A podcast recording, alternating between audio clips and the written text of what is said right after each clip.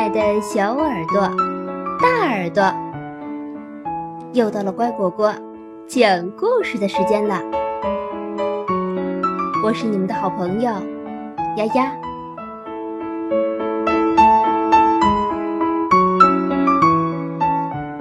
小纽扣基姆，儿童文学大师米切尔·恩德著。小纽扣来到卢莫尔国。小纽扣吉姆坐在瓦斯太太小小的厨房里，喝着热可可，看瓦斯太太织毛衣。他的大朋友火车司机卢卡斯也在这儿。从吉姆来到卢莫尔国的第一天起，卢卡斯。就是他最要好的朋友了。嘿，吉姆恳求卢卡斯，再给我讲讲我是怎么来到卢穆尔国的吧。卢卡斯盯着他这位小朋友的大眼睛，笑了笑。这事儿我都不记得讲了多少遍了。可它是我最爱听的故事呀，吉姆回答。嗯，那好吧。卢卡斯说着，往椅背上一靠，开始讲起来。一天，游船驶到卢莫尔国，邮差带来了一个大包裹，可他。不知道应该往哪儿送，因为包裹上的地址字迹潦草，还有不少错误。虽然他能认出街道名字“老街一百三十三号”，却不知道这条街在哪儿。他去问火车司机卢卡斯，卢卡斯摇摇头。就连年纪一大把的火车头胖艾玛也不清楚。呃，这儿根本就没有一百三十三号。卢卡斯边说边往后推了推鸭舌帽。要是有，我肯定知道在哪儿，因为我常常在岛上遛弯嘛。卢卡斯和邮差。又去问瓦斯太太和艾梅尔先生，他俩也很熟悉岛上的情况。毕竟，艾梅尔先生每天都出门散步，而瓦斯太太开着一家杂货店，认识所有的客人。可惜，这两位也帮不上忙。呃，这真是个奇怪的地址。艾梅尔先生只得承认，瓦斯太太也点头同意。就连卢莫尔国国王十一点三克阿尔方斯也翻来倒去把包裹瞧了个遍，灵了才说：“嗯，看样子呀。”这包裹是寄给一位马尔查恩太太的，这涂鸦似的字迹可能是这个意思。呃，只不过呢，咱们卢莫尔国既没有一位马尔查恩太太，也不存在老街一百三十三号，这可怎么办呢？这个问题，臣民们也回答不了。国王不得不抓起他的黄金电话，一口气打了三个小时。瓦斯太太、艾梅尔先生、邮差，连同卢卡斯一同决定，再把整个小岛转一遍。他们登上火车头艾玛，出发了。每到一站。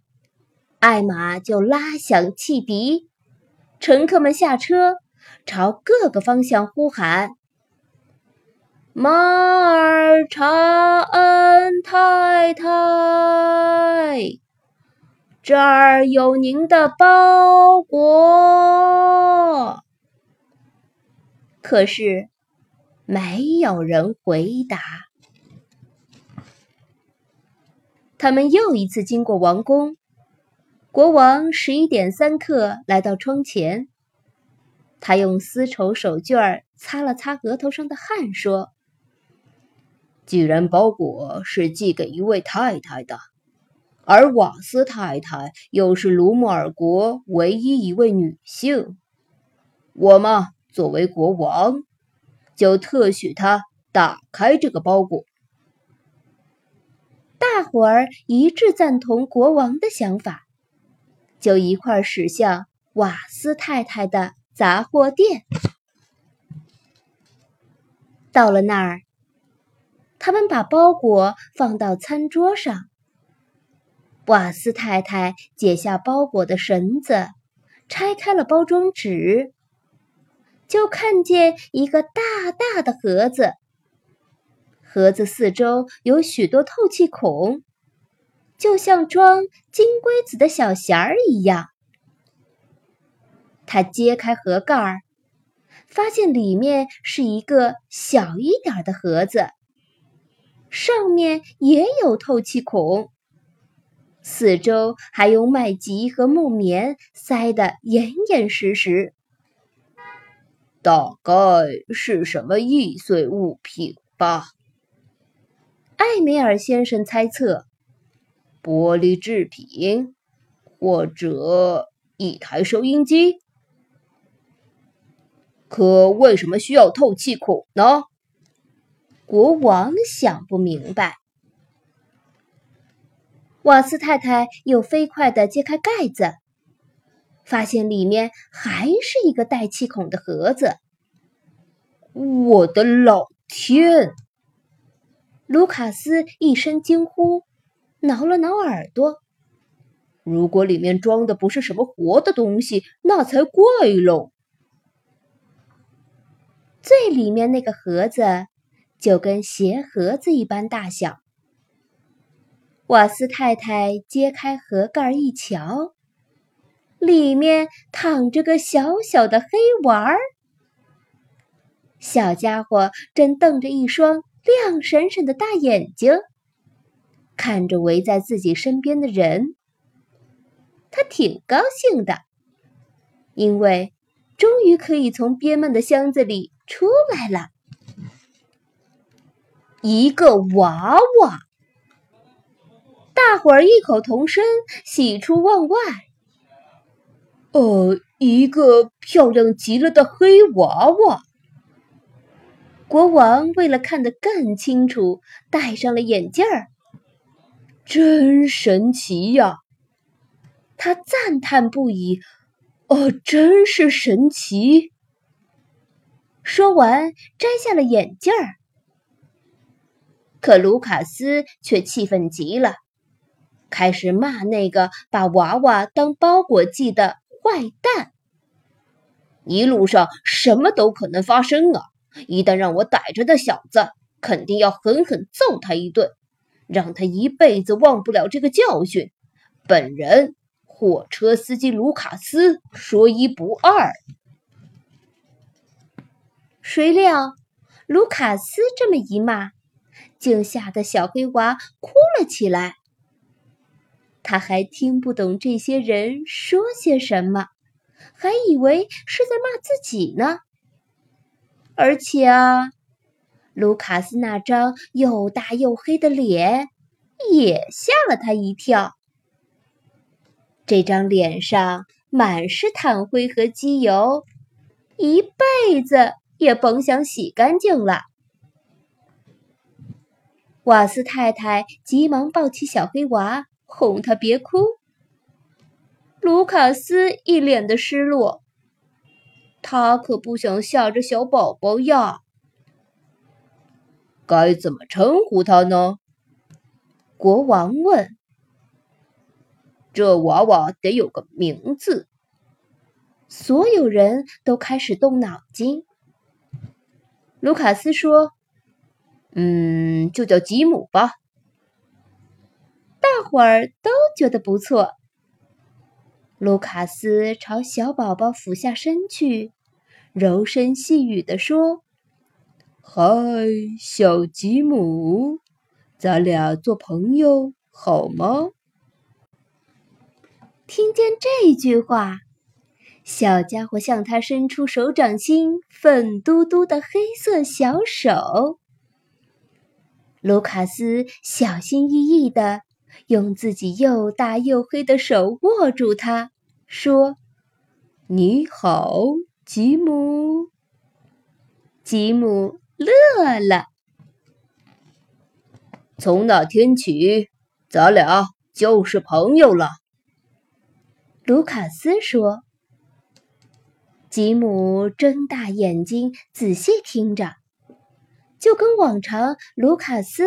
或是瓦斯太太讲这个故事时一样，这是他最喜欢听的故事。他从头至尾都记得清清楚楚。每次讲完故事，瓦斯太太总是一脸愁容，唉声叹气，这让吉姆心头一紧。他知道。瓦斯太太不是他真正的母亲，害怕有人把他从身边夺走。从打开包裹的那一刻起，瓦斯太太就非常非常爱吉姆，无论如何也不会把他送走。吉姆呢，也非常爱瓦斯太太。就像他爱他一样，尽管如此，他还是很想知道，当年是谁寄包裹到卢莫尔国？他是从哪儿来？他的亲生母亲是谁？卢卡斯把手搭在吉姆肩上，安慰他说：“总有一天。”我们会搞清楚的，孩子。只是现在，咱们跟艾玛一起去岛上转转，你看怎么样？嗯，太好了。吉姆回答。艾玛也高兴的拉响了汽笛。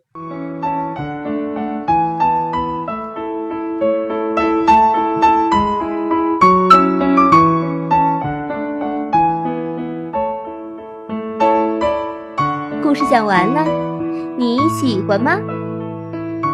感谢收听今天的故事，更多故事请订阅或收藏。乖果果讲故事，再见喽。